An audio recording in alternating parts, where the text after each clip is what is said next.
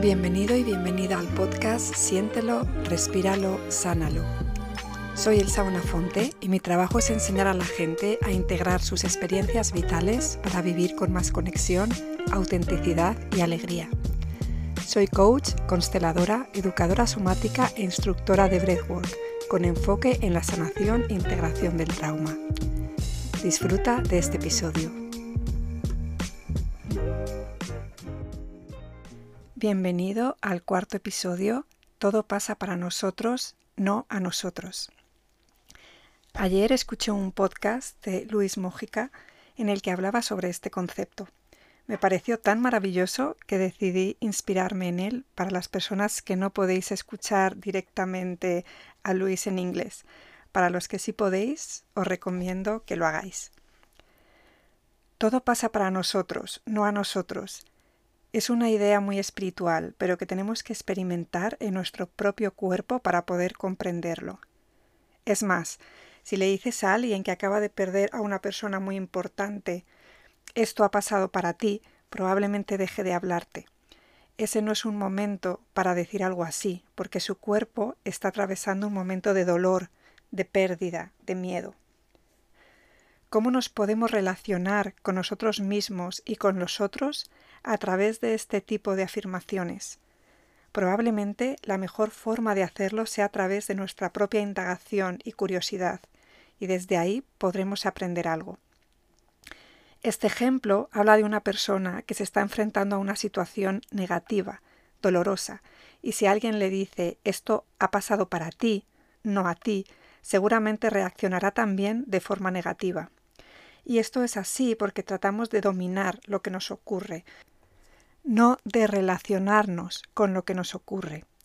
Cuando la vida nos sonríe y nos pasan cosas que juzgamos positivas, no nos lo pensamos dos veces, todo va genial, pero cuando nos ocurre algo de la forma contraria a como habíamos pensado o planeado, ahí es cuando hay una ruptura, un problema.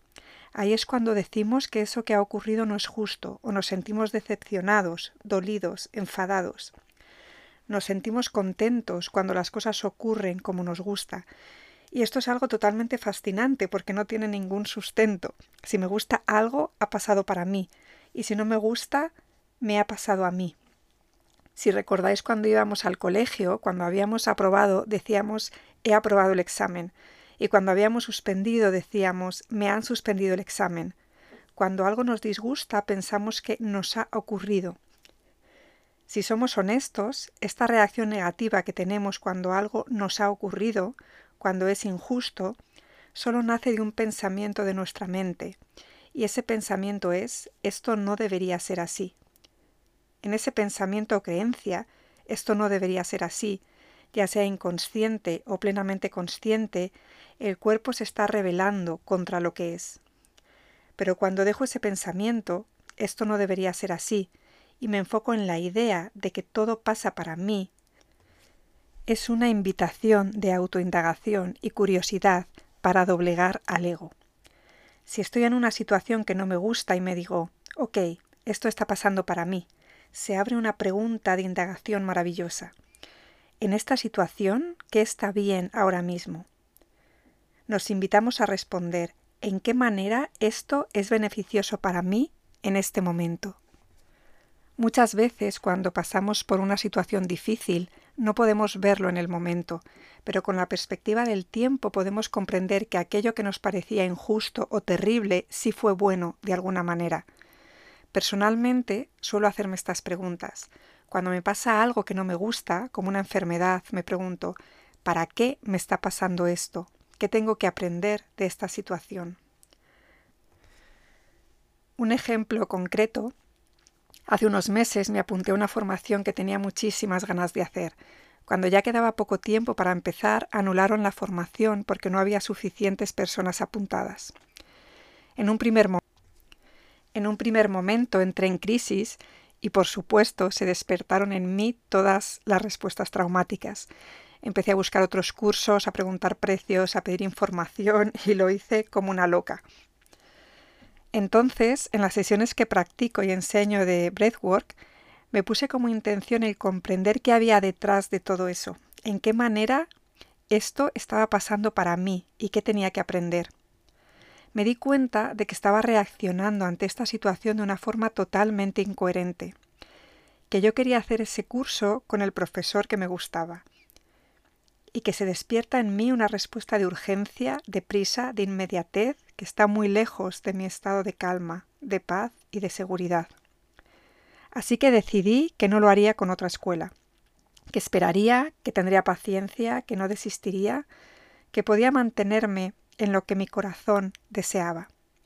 Y lo realmente fascinante es que un día después de tomar esa decisión volvieron a convocar el curso, pero dos meses después, cosa que además me venía mucho mejor. Pude indagar y curiosear en mí misma y mis respuestas traumáticas, ya que toda la vida he reaccionado así ante situaciones que no me gustaban, despertando la rama simpática y poniéndome como loca en el hacer, el buscar, el conseguir. Esta situación ocurrió claramente para mí, porque pude descubrir que yo no soy esa persona, que eso no forma parte de mi personalidad, que solo son disparadores, respuestas que se disparan ante situaciones estresantes. Pero yo realmente puedo ser paciente, puedo conectarme con mi deseo, puedo ser perseverante, puedo esperar, puedo fluir con la vida y confiar en que todo ocurrirá en el mejor momento para mí, sin que yo tenga que controlar o dominar las circunstancias de ninguna manera.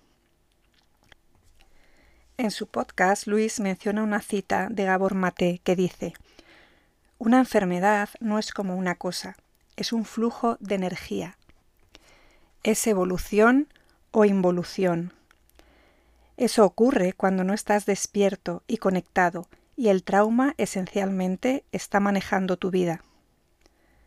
Una enfermedad no es una cosa que nos ocurre, una enfermedad es algo mucho más profundo, es una condición espiritual, emocional y psicológica. ¿Por qué cuando enfermamos nos identificamos con la enfermedad? Yo tengo esta enfermedad o estoy enfermo de tal cosa. ¿Por qué no nos identificamos con un proceso? ¿Por qué no nos vemos como una persona en medio de una transformación que puede abrir nuestro corazón? La transformación puede ser muy dolorosa, o si no pensad en una clase de yoga, cuando estás en una sana y profundizas más en ella, hay malestar cuando tu cuerpo se transforma para crear más espacio, para respirar más profundo, para desterrar malas posturas. Dolor, malestar, rupturas, cosas que no ocurren como nos gustaría, son momentos que invitan a la transformación, y la transformación implica una nueva forma de ser. Cuando ocurre una situación que no nos gusta, como una enfermedad, podemos sentir esta invitación y saber qué está ocurriendo para nosotros y abandonar esa supremacía de nuestro ego y nuestra mente que grita esto no debería estar pasando. Estos momentos son invitaciones para darnos cuenta de que nosotros no controlamos nada, pero tenemos la habilidad de responder a cualquier cosa que nos ocurre. Las cosas pasan para mí, no a mí significa yo elijo cómo responder a lo que ocurre en mi vida. No puedo elegir lo que ocurre en mi vida, pero sí puedo elegir cómo responder a lo que me ocurre. Nos tomamos esta afirmación no como una forma de desconectarnos y pasar por encima de lo que nos ocurre, sino como una forma de indagar y de curiosidad de qué manera esto es bueno para mí. Vamos a hacer una práctica somática para que podáis vivir lo que esto significa. Busca un lugar cómodo donde puedas estar tumbado o sentado y que no sea en el coche si estás conduciendo. Piensa en algo que no esté funcionando como tú quisieras en tu vida. Puede ser algo grande o algo pequeño, algo del pasado o algo del presente. Nota las partes de tu cuerpo que se tensan o se constriñen contra este pensamiento. Nota los lugares de tu cuerpo donde hay dolor, malestar, opresión en respuesta a esto que no está yendo como te gustaría. Solo obsérvalo. Es tu cuerpo rebelándose contra esto que no debería estar ocurriendo. Desde esa resistencia observa cómo vives tu vida. ¿Qué es lo que comes? ¿Qué pensamientos te crees? ¿Qué películas o series ves en la televisión? ¿Cómo tratas a otras personas?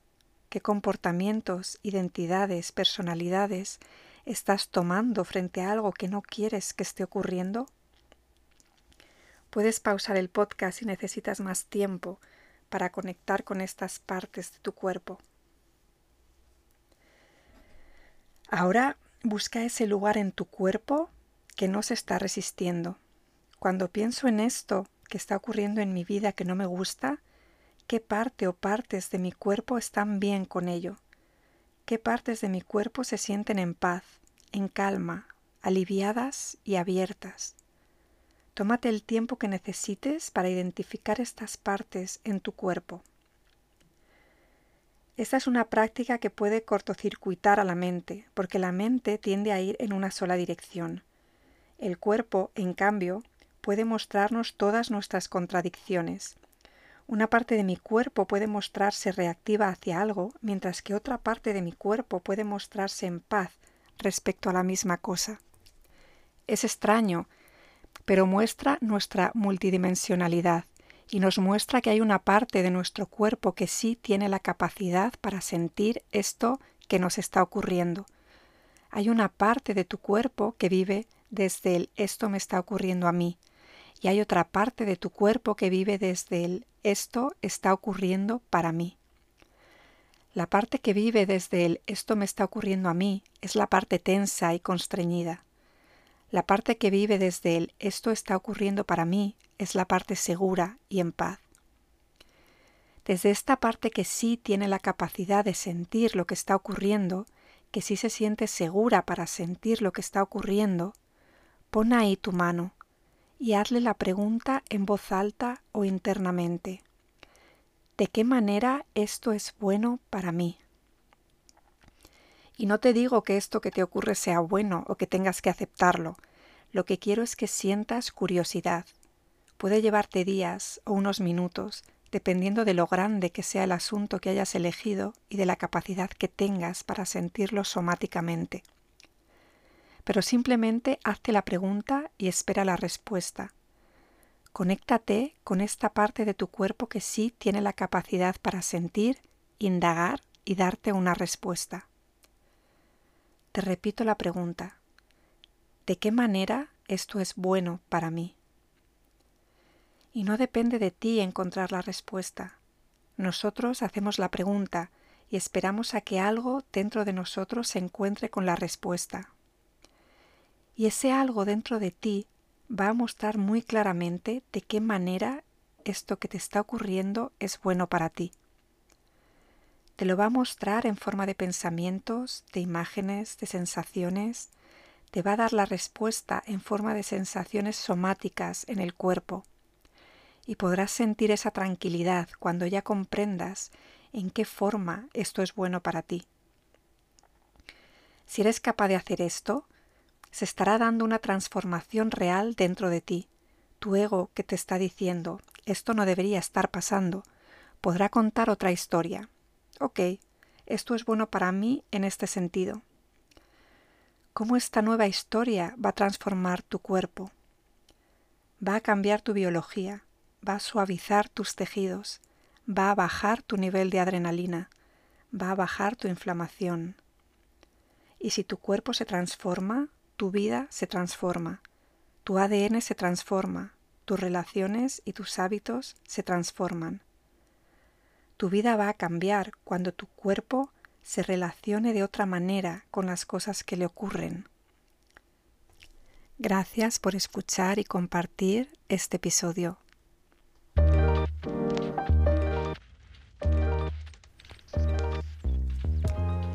Gracias por escuchar este episodio. ¿Cómo te sientes ahora?